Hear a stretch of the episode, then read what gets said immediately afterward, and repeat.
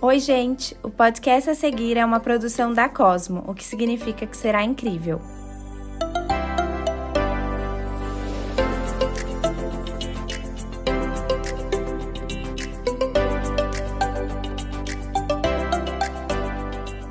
Eu sou Ana Cristina Sampaio, comunicadora e criadora de conteúdo e apresento o CosmoCast, podcast que busca inspirar, entreter e informar quem nos ouve através de jornadas interessantes. Com diferentes pontos de vista, escolhi convidados que irão partilhar suas histórias de sucesso, experiências e o que aprenderam em suas jornadas. E como bônus, alguns episódios diferentes para fazer um bom mix. Tudo para ajudar na busca da nossa melhor versão.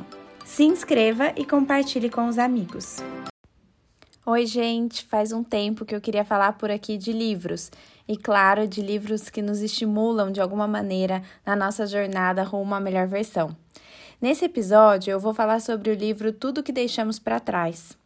Quando eu vi a sinopse desse livro, logo me chamou a atenção: distopia, problemas familiares e uma autora premiada.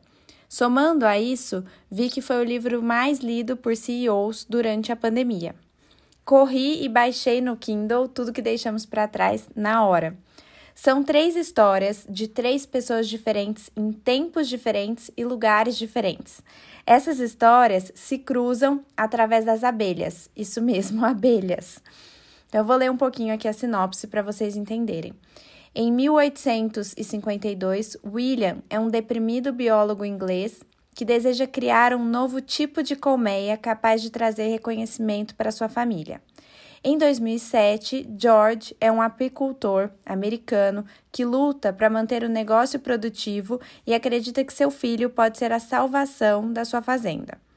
Em uma China futurista, quando todas as abelhas desapareceram, Tal trabalha com poli Tal trabalha com polinização manual. Enquanto passa seus dias pendurado em árvores, deseja para o seu filho uma educação e vida melhores do que a sua.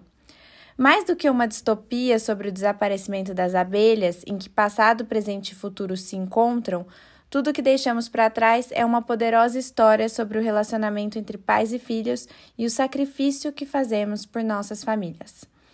Bom, a autora usa a distopia para nos chamar a atenção para um problema bem real. A relação entre os pais e filhos é o tema super explorado, além dos problemas das abelhas, né? E o mais interessante é que as três histórias, mesmo sendo de pessoas diferentes, lugares diferentes e tempos diferentes, se cruzam de um jeito muito interessante. Não vou dar spoiler, mas é bem bacana. Claro que aí a autora chama também atenção para o problema ambiental, mas o mais interessante que achei é que termina com um bom toque de esperança. Vale super a pena ler esse livro, não é uma leitura difícil e nem muito demorada. E com certeza faz parte desses livros que eu acredito que nos ajudam aí no nosso caminho até a nossa melhor versão, porque é um livro enriquecedor que abre a nossa cabeça para diversos tópicos, que chama a atenção para diferentes é, assuntos do, do nosso cotidiano. Então eu acho que vale a pena a leitura. Espero que vocês gostem. Um beijo e até o nosso próximo episódio sobre livros.